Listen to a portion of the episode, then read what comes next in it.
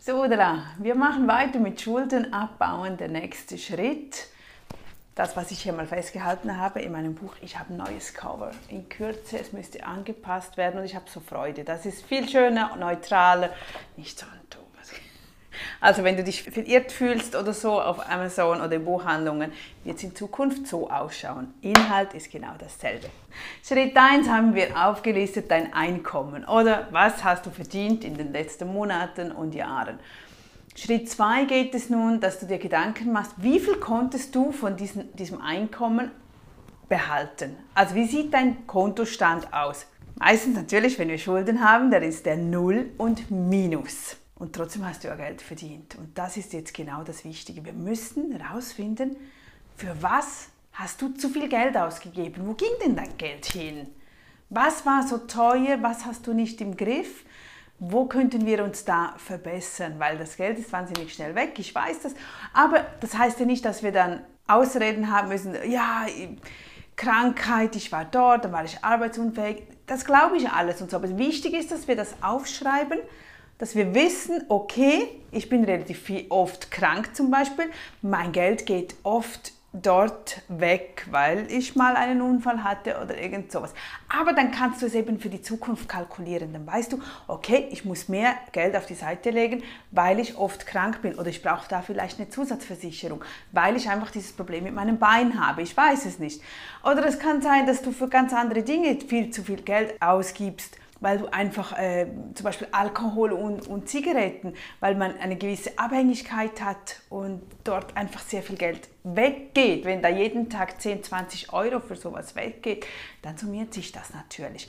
Und das ist ja nur für dich, du musst das niemandem zeigen oder so, aber du musst wissen, wo geht dein Geld hin. Und wenn du mir jetzt sagst, ach, ich habe selbst keine Ahnung, ich habe es doch nicht und was ich nicht, dann lauf mal in deinen Räumen umher achte mal drauf, ist da wirklich alles leer?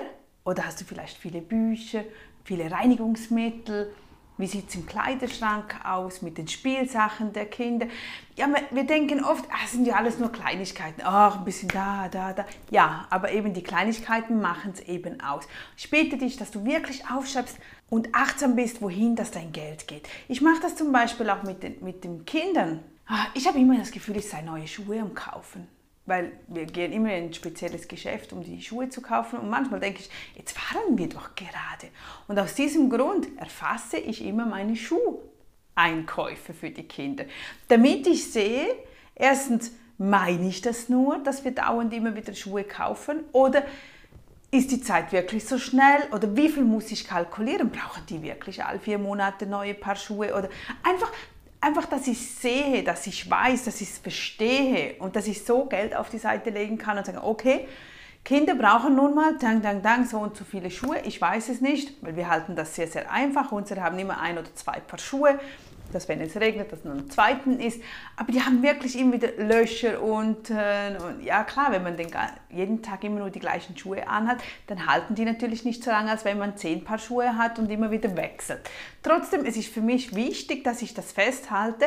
Auch anderweitige Ausgaben, was die Kinder betrifft, erfasse ich. Also wirklich ein Buch da, ein Spiel da, einen Eintritt dort, äh, Popcorn hier, irgendetwas, wo speziell fürs Kind ist, erfasse ich das für mich und auch für den Vater der Kinder, wenn, wenn sagen, ach, Kinder sind ja nicht so teuer, wo, wo gibst du dein Geld aus?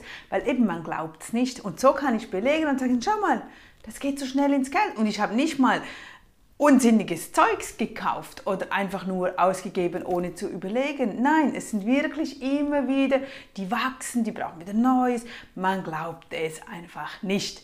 Und daher finde ich auch, bin ich Fan von, von solchen Listen, auch für mich selbst zu bestätigen, zu sagen, ja, Nadja, schau, dort ging dein Geld hin. Die, ah, okay. Okay, aber das kannst du wirklich nur für dich selbst machen, damit du dich ertappst, wo sind die Fehler, wo habe ich mich selbst nicht im Griff.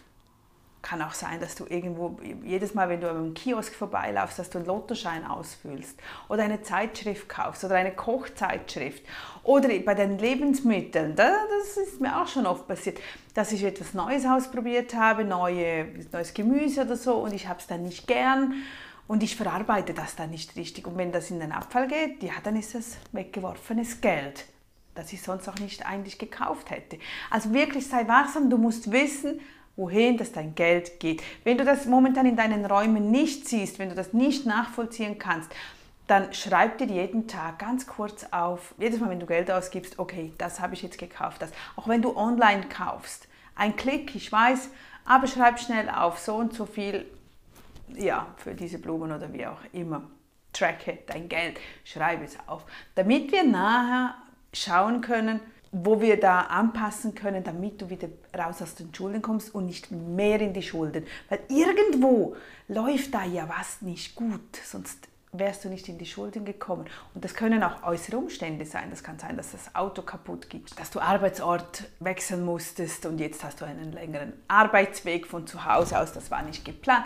Können lauter solche Dinge sein oder deine Eltern sind bedürftig und du musst ihnen helfen oder irgendwas oder du hast einer Kollegin geholfen, weil sie in der Klemme war oder irgend so. Wichtig ist einfach, dass du das festhältst, dass du wirklich weißt, wo es hinging damit wir das nachher besser kalkulieren können, dass du weißt, oh, okay, da läuft etwas nicht so, wie ich möchte, also werden wir das anpassen. Was müssen wir tun, um das anzupassen? Aber das schauen wir uns dann in den nächsten Videos, wenn es darum geht, Schulden abbauen an. Oder sonst schreib mir jederzeit, ich freue mich, weil ich, mein Ziel ist echt, dass du das Geld im Griff hast, weil ich weiß, wie das so viel ringer ist im Leben. Einfach, wenn du dir keine Gedanken machen musst mit dem Geld. Und das heißt nicht, dass du vermögend sein musst, weil denk immer daran, auch die reichsten Menschen haben größte Wünsche, also auch die müssen aufs Geld achten.